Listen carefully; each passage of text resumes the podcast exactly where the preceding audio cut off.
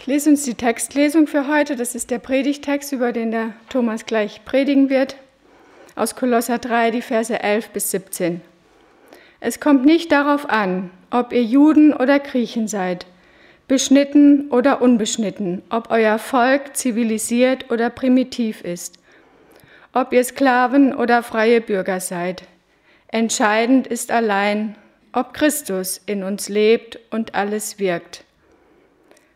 Weil Gott euch nun auserwählt hat, zu seinen Heiligen und Geliebten zu gehören, begleitet euch mit barmherziger Zuneigung, mit Güte, Demut, Milde und Geduld.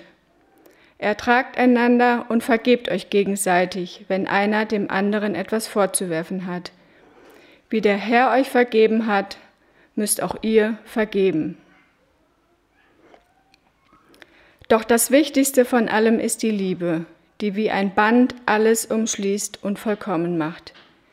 Wir wünschen euch, dass der Frieden, der von Christus kommt, euer Herz regiert. Denn als Glieder des einen Leibes seid ihr zum Frieden berufen und seid dankbar. Gebt dem Wort von Christus viel Raum und lasst es seinen ganzen Reichtum in euch entfalten. Belehrt und ermahnt euch gegenseitig mit aller Weisheit und weil ihr Gottes Gnade erfahren habt, singt Gott aus vollem Herzen Psalmen, Lobgesänge und geistliche Lieder. Überhaupt alles, was ihr tut und sagt, sollt ihr im Namen des Herrn Jesus Christus tun, durch ihn Gott dem Vater danken. Ich möchte euch heute Morgen nach Kolosse mitnehmen. Kolosse war eine besondere Stadt mit besonderen Leuten. Und wie das in jeder Gemeinde so passiert, es tauchen ganz neue, gute Ideen auf. Zum Beispiel tauchte die gute Idee auf, dass man doch bitte bestimmte Dinge nicht essen sollte. Weil wenn man auf die verzichtet, dann kann man geistlich wachsen und vorwärts gehen. Dann wird man stärker innerlich.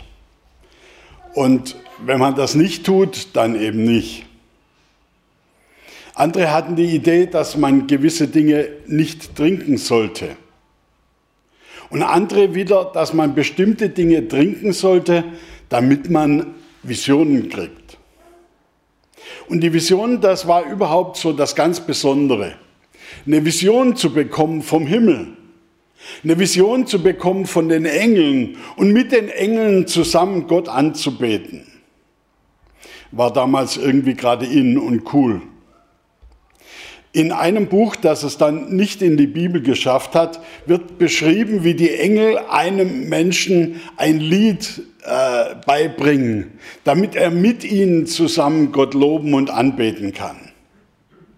Also richtig cool das muss was sein. Da wird man doch richtig geistlich.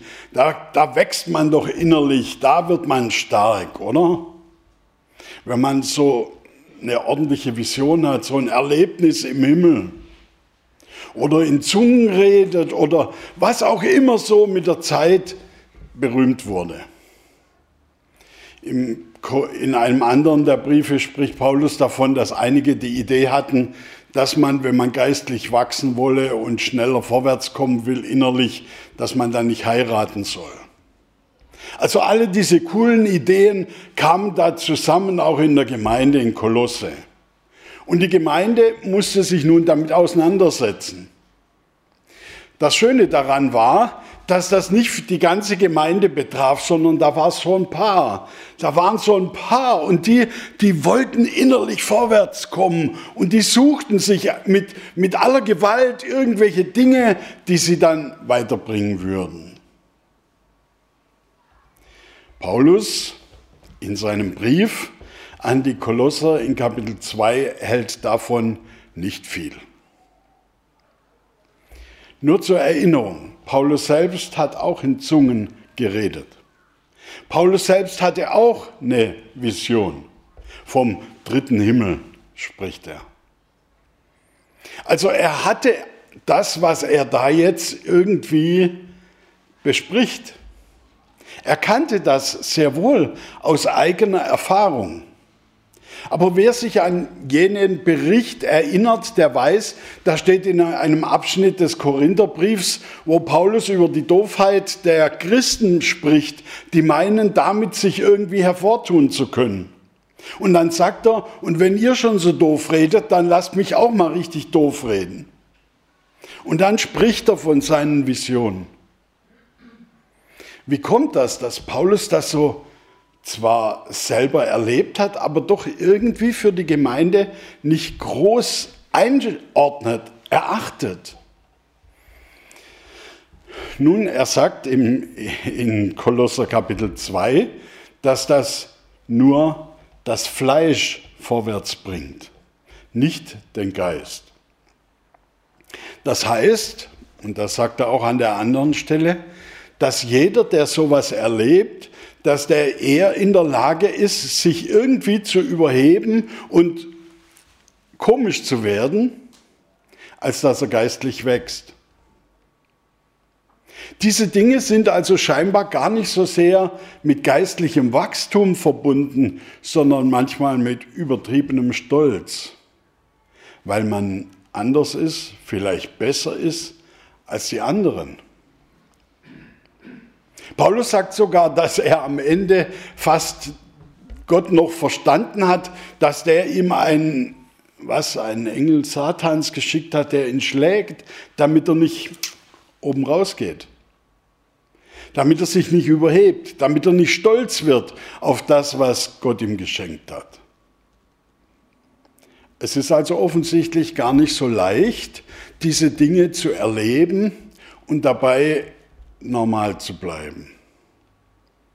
Normal, wie eben normal sein sollte. Nach Paulus.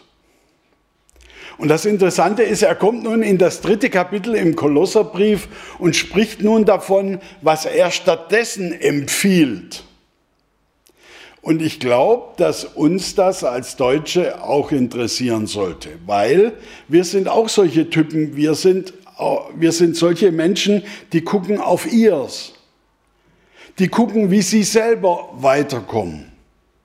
Und Paulus empfiehlt nun hier was anderes. Schauen wir uns das ein bisschen genauer an.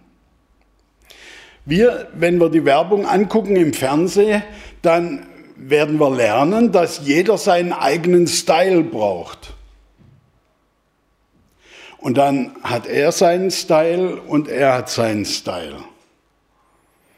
Er kommt mit Jeans am Sonntag in den Gottesdienst, das ist sein Style. Er nicht. Ja, einen schönen Haarschnitt haben sie beide, da können wir nichts sagen, können wir nicht jammern irgendwie aber jeder hat so seinen Style. Bei den beiden sticht es nicht mal besonders heraus. Der andere braucht Klamotten von irgendeiner bestimmten Firma. Der andere braucht irgendwas, was er sich ins Gesicht äh, streicht oder wie auch immer, um seinen Style zu finden. Am besten finde ich, dass Männer sich jetzt auch was in die Haare schmieren müssen, damit sie ihren Style haben. Paulus spricht nicht davon, dass wir, auch als Deutsche, finde ich, nach Kolosser 3, unseren eigenen Style brauchen.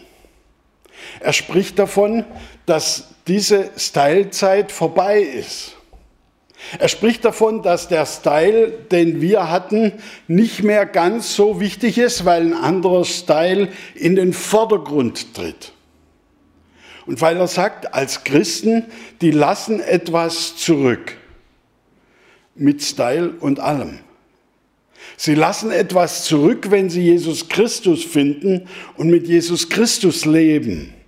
Er spricht von dem Bild der Taufe dort und er sagt, sie sind mit Christus getauft, sie sind mit Christus auferstanden und sie leben nun in einem neuen Leben. Und er geht weiter und sagt, nun werden sie verändert in den Style dessen, der sie geschaffen hat. Das heißt, Christen lassen den eigenen Style oder was auch immer ihre Gesellschaft ihnen mitgibt, erstmal zurück. Paulus nennt im dritten Kapitel, im Vers 5, ein paar Wörter. Und diese Wörter, die würden wir natürlich so nicht sagen. Es hätte keiner in Kolosse gesagt, ich bin unzüchtig, ich bin unrein, ich habe schändliche Leidenschaften oder böse Begierden oder bin habsüchtig. Das sagt man nicht. Und trotzdem war es der Style der Kolosser. Paulus sagt, was, in dem allem seid auch ihr eins gewandelt. Das war ihr Leben, das war ihr Style.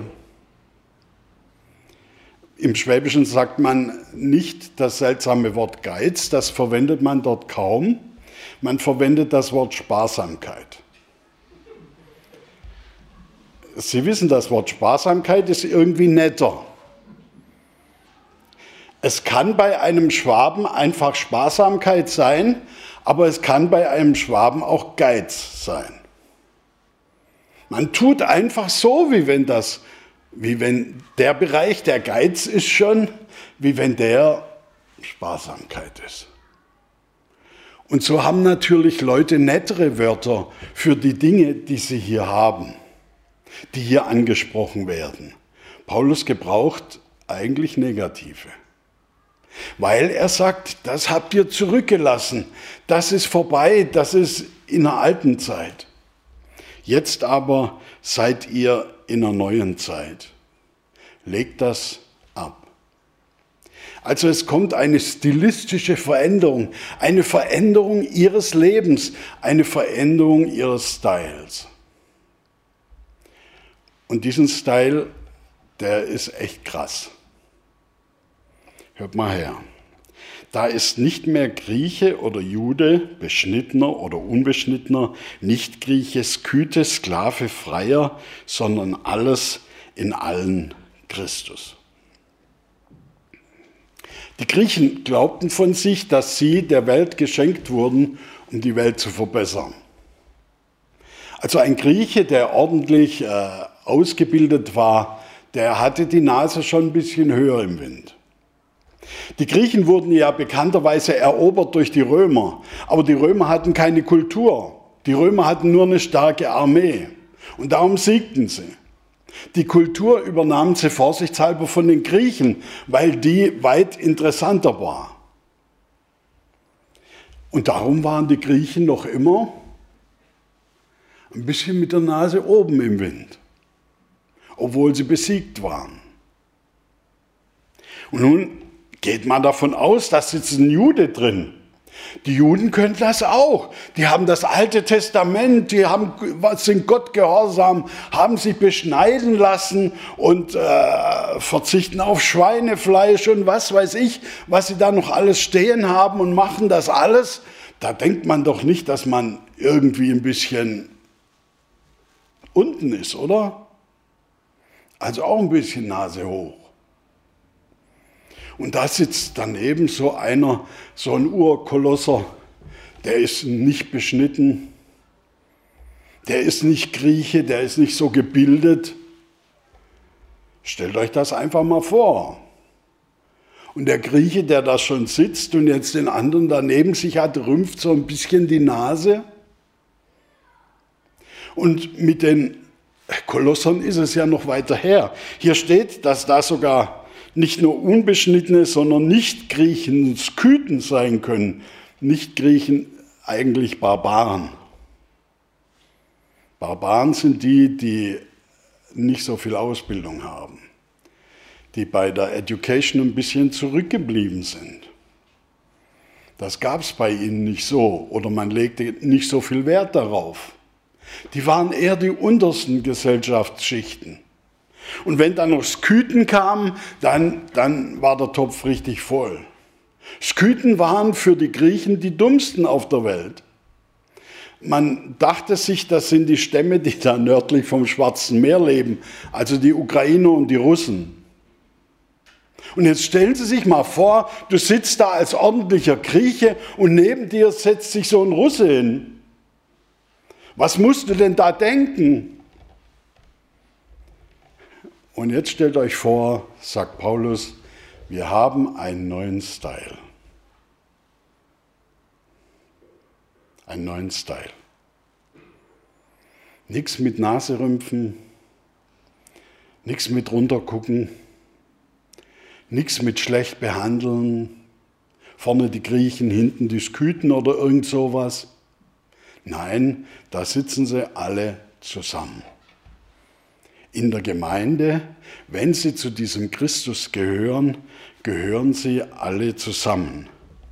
Nicht Sklave, nicht Freier, sondern alles und in allen Christus. Da guckt der Grieche diesen Sküten an, der neben ihm sich hinsetzt und er sieht Christus. Das scheint das Geheimnis der Gemeinde zu sein. Dass man nicht mehr den anderen anschaut, wie dann man das gewohnt war, sondern ein neuer Stil herrscht. Eine neue Einschätzung ist da unterwegs. Hier achtet man auf andere Dinge. In Vers 12 heißt, so zieht nun an, als die Auserwählten Gottes, als die Heiligen und Geliebten und so weiter. Man sieht nicht mehr den Russen, sondern man sieht den Auserwählten Gottes, den Heiligen und Geliebten. Was eine Herausforderung. Was ein neuer Stil. Was eine neue Lebenseinstellung, mit der man sich einander begegnet. Das andere, das war. Und da müssen wir auch gar nicht drum reden. Da müssen wir auch gar nicht so tun, wie wenn das nicht gewesen wäre, sondern das war. Das ist Vergangenheit. Aber jetzt sind wir in einem anderen Leben. Ein neuer Stil, der Jesus-Style. Und der ist nun der wichtige Punkt im Leben dieser Christen. Zieht an herzliches Erbarmen, Freundlichkeit, Demut, Sanftmut, Geduld. Ertrage einer den anderen und vergebt euch untereinander, wenn jemand Klage hat gegen den anderen, wie der Herr euch vergeben habt, so vergebt auch ihr. Die Erziehung, die Ausbildung, die geht auf die Seite. Ob jemand in Zungen redet oder nicht in Zungen redet, geht auf die Seite. Das ist nicht entscheidend für diese Gemeinde. Ob jemand Visionen hat oder nicht Visionen hat, ist nicht entscheidend. Dadurch passiert nichts Positives. Die Gemeinde ist so, wie das steht. Denn sie hat das alles in Christus. Alles, was sie zum Leben und zum Wachsen braucht, hat sie in Christus. Und das ist das Neue. Es ist also nicht die Gemeinde, die sich gegenseitig so liebt und weil man sich so liebt, darum ist man Gemeinde. Nein, man ist Gemeinde zuerst und darum liebt man sich. Darum guckt, wird man, befreundet man sich mit dem Russen. Darum wird das irgendwie neu. Darum lässt man Dinge im alten Style zurück.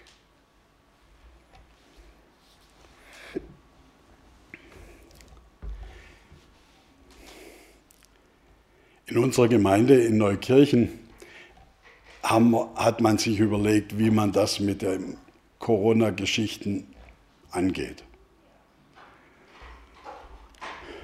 Und man hat gemeint, es sei am besten, man redet nicht drüber. Nun, nicht drüber zu reden ist schwierig, denn es reden ja alle drüber. Wenn man in der Gemeinde nicht drüber redet, dann schwelt so im Untergrund. Wie werden wir uns verhalten, falls es in nächster Zeit wieder anders wird und man nicht mehr so locker zusammenkommen kann, wie wir das jetzt über Sommer gewohnt waren? Werden wir uns alle wieder in unser Schneckenhaus zurückziehen? Oder wer hat die Oberhand, wie man mit Informationen umgeht?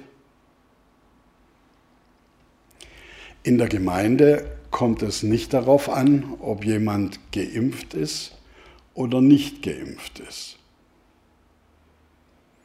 Darum gehören zur Gemeinde Jesu Christi nicht nur geimpfte, sondern auch ungeimpfte. Und es dürfen nicht nur solche da sein, die geimpft sind oder eben nicht geimpft sind. Das ist kein Argument, das ist kein, das ist nicht das, woran man die Gemeinde Jesu Christi erkennt. Ich habe kürzlich gehört von einer Hochzeit, da hat ein junges Paar in der Gemeinde geheiratet oder wollten heiraten und haben ihre ganze Verwandtschaft und ihre Freunde eingeladen zur Hochzeit. Die Hochzeit sollte in der Gemeinde, in den Gemeinderäumen stattfinden. Nachdem sie alle eingeladen hatten, kam wenige Zeit später wiederum ein Brief, wo drin stand, äh, dass sie das noch ein bisschen präzisieren müssten. Es dürften nur die kommen, die nicht geimpft sind, denn in ihrer Gemeinde dürften nur Menschen kommen, die nicht geimpft sind. Die anderen sind zu gefährlich. Und äh, da man Rücksicht nehmen wolle, würde man die anderen wieder ausladen, die geimpft sind.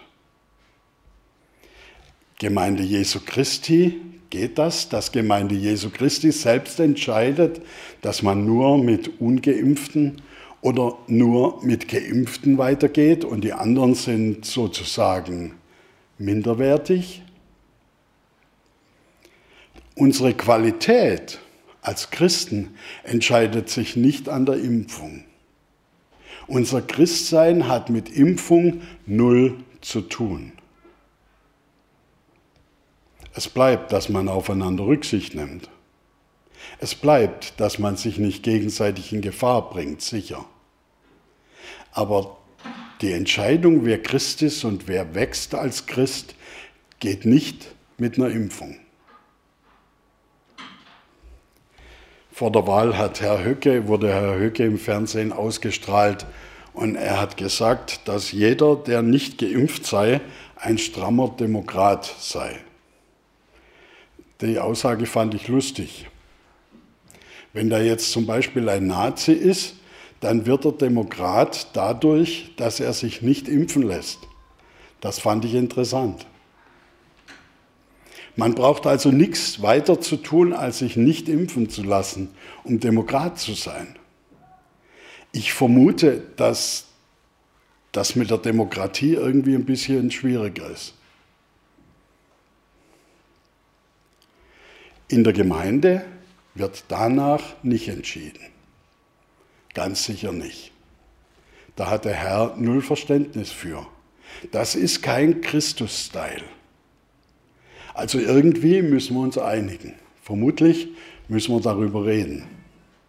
Und der, der sich impfen lässt, ist tatsächlich geistlich nicht minderwertiger als der, der verzichtet. Und andersrum. Also Liebe Gemeinde Jesu Christi, kommt damit zurecht. Organisiert euch, wie ihr da durchkommen wollt. Macht es euch nicht zu einfach. Alles und in allen Christus. Auf den kommt es an und nicht auf die Impfung. Auf den kommt es an und nicht auf die Zungenrede. Auf den kommt es an und nicht auf die Vision auf den kommt es an und nicht auf die Engel.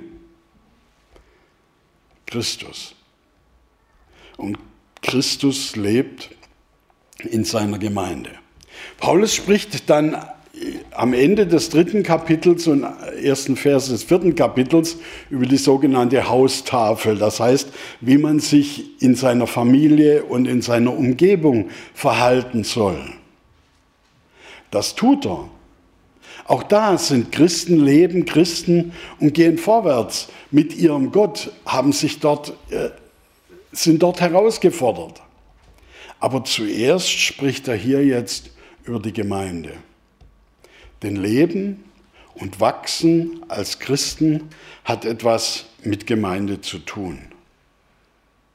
Hier wachsen Christen in dieser Gemeinde in der Auseinandersetzung zwischen, zwischen Griechen und Russen und anderen. Genau da in dieser Auseinandersetzung. Das ist der Gemeindealltag. Offensichtlich wächst man also nicht geistlich, wenn man auf ein Event geht. Events sind schön. Und tolle Events können manchmal richtig gut ermutigen. Aber das normale Wachstum passiert in der Gemeinde Jesu Christi. Dort, wo man ein Christusmaß nimmt, von seinem Style lernt und seinen Style ins eigene Leben integriert und übernimmt. Über alles zieht an die Liebe, die da ist das Band der Vollkommenheit. Ein Band gegenseitig zwischen Griechen und Juden und Unbeschnittenen und Skythen. Hier scheint Kraft zu sein. Hier scheint ein Kraftfeld zu sein, das Menschen tatsächlich verändern kann. In der Gegenwart Christi in der Gemeinde. Und nun kommt der Vers 15, und der Friede Christi, zu dem ihr berufen seid, in einem Leib, regiere in euren Herzen und seid dankbar. Da ist in der Gemeinde jener Geschäftsmann, wenn der über Corona spricht, dann steigert er sich richtig rein. Und man hat das Gefühl, er kriegt gleich einen Herzinfarkt. Er hat das Gefühl, dass alles zusammenbricht, sein Business bricht zusammen, sein Leben bricht zusammen und die Regierung will nur Negatives und will ihn nur gängeln und hat was weiß ich noch, welche versteckten äh, Politik, welche versteckte Politik im Hintergrund. Und dann wird das auch noch zur Christenverfolgung, die, in der er sich fühlt. Und fast ist der Herzinfarkt nahe. Paulus spricht hier nicht von solchen Christen, sondern er spricht von Christen, die einen Frieden haben. Einen Frieden, zu dem sie berufen sind. Das heißt, das wird auch ihr Style. Das gehört zu ihrem Stil. Und in der Gemeinde lernen sie von diesem Frieden.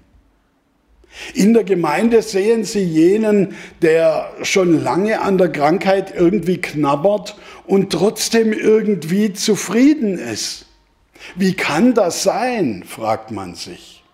Und ohne dass man, ohne dass man einen großen Vortrag kriegt, lernt man, aha, Christen können auch in so einer Situation einen inneren Frieden haben.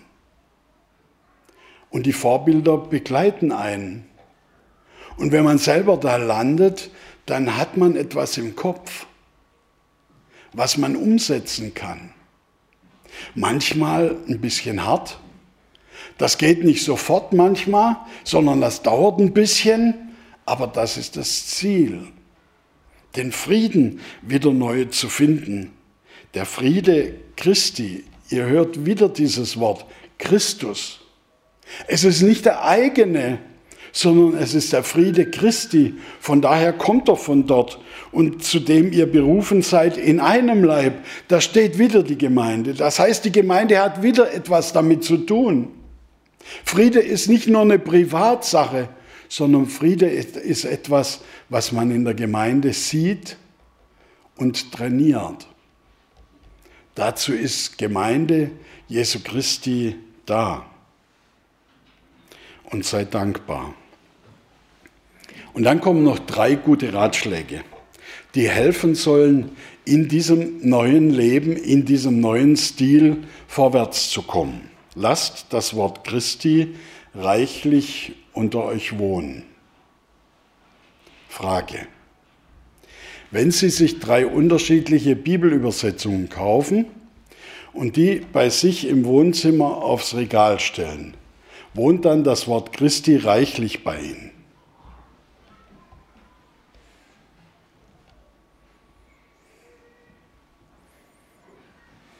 Du hast deine Frage, deine Fragen. Man kann meinen, dass das vielleicht nicht der Sinn des Satzes ist. Man könnte denken, dass es um mehr geht. Lasst das Wort Christi reichlich unter euch wohnen. Darum gibt es Predigten in der Gemeinde. Und wir als Gemeinschaftsbewegung, wir haben das nun richtig verinnerlicht. Bei uns gibt es nicht nur eine Viertelstunde Predigt, sondern ich bemühe mich zumindest nicht, die halbe Stunde zu unterschreiten. Und das darf auch mal länger sein. Da darf auch keiner jammern, wenn es mal eine Dreiviertelstunde wird. Lasst das Wort Christi reichlich unter euch wohnen. Es ist ein Schatz. Es gehört zum Wachstum in der Gemeinde dazu. Ich meine nicht, dass man die Predigt über, überzieht, aber dass das Wort Christi reichlich bei uns wohnt. Und wir haben auch die Tradition in der Gemeinschaftsbewegung, in der Jugendbewegung, dass wir irgendwie von stille Zeit sprechen. Und wie das geht mit stille Zeit. Lasst das Wort Christi reichlich unter euch wohnen. Hat seinen Sinn darin. Lehrt und ermahnt einander in aller Weisheit. In der Gemeinde und auch privat. Und dann noch das dritte, mit Psalmen und Lobgesängen und geistlichen Liedern singt Gott dankbar in euren Herzen. Das Singen. Äh, es steht hier nun Corona-gerecht, dass man im Herzen singen soll. Ne? Äh, das ist nett. Dass da nicht steht, dass man in der Gemeinde laut singen muss. Aber es ist gut, wenn man es darf. Und wenn man es kann. Und wenn man es mit Freude macht. Wenn wir uns die Verse angucken, dann kommt da dreimal in den letzten Versen das Wort dankbar oder Dankbarkeit vor. Neben dem Frieden scheint mir das ein wichtiges Wort hier zu sein. Frieden und Dankbarkeit. Ich glaube, die haben was miteinander zu tun. Wenn man keinen Frieden hat, dann ist mit Dankbarkeit schwierig. Und Dankbarkeit trainiert auch den Frieden. Die kommen wahrscheinlich immer zusammen und treten gemeinsam auf. Dankbarkeit. Bei uns zu Hause war es früher schwierig. Wenn Tante Ida uns was geschenkt hat, dann musste man sich immer bei ihr bedanken. Nun, Tante Ida hat gerne die Sachen weiter verschenkt, die sie selber geschenkt bekam. Und so haben sie nicht immer auf den Empfänger gepasst aber man musste sich trotzdem bei Tante Ida bedanken, weil man wusste, wenn man sich bei Tante Ida nicht bedankt, dann kriegt man auch im nächsten Jahr nichts. Und von daher war Mutter hinterher und Vater hinterher, dass man sich doch in rechter Weise bei Tante Ida bedankt. Das war nicht so die typische Dankbarkeit, die hier angesprochen wird. Das kam nicht so von tief innen heraus. Es ist was Schönes, wenn man sich von tief innen bedanken kann. Und Christen sind scheinbar Menschen, die das hinkriegen. Die müssen nicht zehn Minuten überlegen, wenn man sie fragt, wofür sie dankbar sind, sondern denen fällt da schon was ein. Es steht ja auch hier so deutlich, immer wieder kommt Christus vor, Christus, Christus, Christus. Sie sind Gemeinde, weil sie um den Christus herum leben. Sie sind Gemeinde und sie lernen, sie wachsen geistlich, weil sie mit diesem Christus unterwegs sind und von ihm her ihr Leben geprägt sind. Sie sind in seinem Bild geschaffen und sie werden in sein Bild verwandelt, mehr und mehr. Großartig.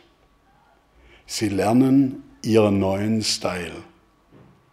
Und wenn man sich den Style anguckt, und wenn andere sich den Style angucken, merken sie etwas und sehen sie etwas von diesem Christus. Und alles, was ihr tut mit Worten oder mit Werken, das tut alles im Namen des Herrn Jesus und dankt Gott, dem Vater, durch ihn. Unterwegs im Namen des Herrn Jesus. Er ist der, der im Mittelpunkt steht. Er ist der, wenn wir in den Herbst oder in den Herbst ist schon da bei euch. Heute hat es bei mir im Auto immer gepiepst. Das kommt, wenn es vier Grad hat. Und irgendwo da im Tal drin war ich sogar bei drei. Also bei euch ist schon recht kühl im Gegensatz zum Niederrhein. Der Herbst ist da, der Winter kommt offensichtlich. Wie gehen wir weiter? Mit welchem Stil? Wie gehen wir mit Corona um? Wie reagieren wir auf all das, was um uns herum brodelt? Bleiben wir als Christen im Frieden unterwegs und mit Dankbarkeit unterwegs? Christenverfolgung haben wir in Deutschland sicher keine. Da wüsste ich andere Christen auf dieser Welt, von denen wir da das ein bisschen intensiver lernen könnten. Wir sind dankbar, dass es uns so gut geht, trotz Corona. Ich nehme an, jeder hat genug zu essen, außer Klopapier vielleicht. Das ist alles da. In Uganda wurde einfach alles dicht gemacht über Monate. Die ganzen Kleinhändler in der Großstadt konnten nichts verkaufen, konnten nichts einnehmen. Ich weiß nicht, wie sie überlebt haben. Das war dem Präsidenten auch egal. Dicht gemacht. Polizei überall sorgt für Ruhe. Man darf sich nicht daneben benehmen, sonst kommt der Knüppel raus. Das ist auch keine Christenverfolgung, aber man merkt, uns geht es doch relativ gut hier. Gehen wir doch mit so einer Einstellung in den Winter und gucken mal, was kommt. Und wissen, dass unser Stil als Gemeinde sehr speziell ist. Und dazu gehört es auch, wenn es geht, dass die Gemeinde zusammen ist. Dass sie auf Christus hört, dass sein Wort im Mittelpunkt steht, dass sie den neuen Lebensstil sich angewöhnt, der für die Gemeinde passt, der besser gesagt zu Christus passt. Und eines Tages werden wir bei diesem Christus sein und wir werden sehen, was das bedeutet, wie er zu sein. Und wir werden merken, es hat sich nicht gelohnt, dem Alten hinterherzuheulen. Es hat sich gelohnt, diesen neuen Stil, diesen neuen Weg zu gehen. Ich wünsche euch den Mut, den mit Freude anzupacken und vorwärts zu gehen. Lasst uns beten.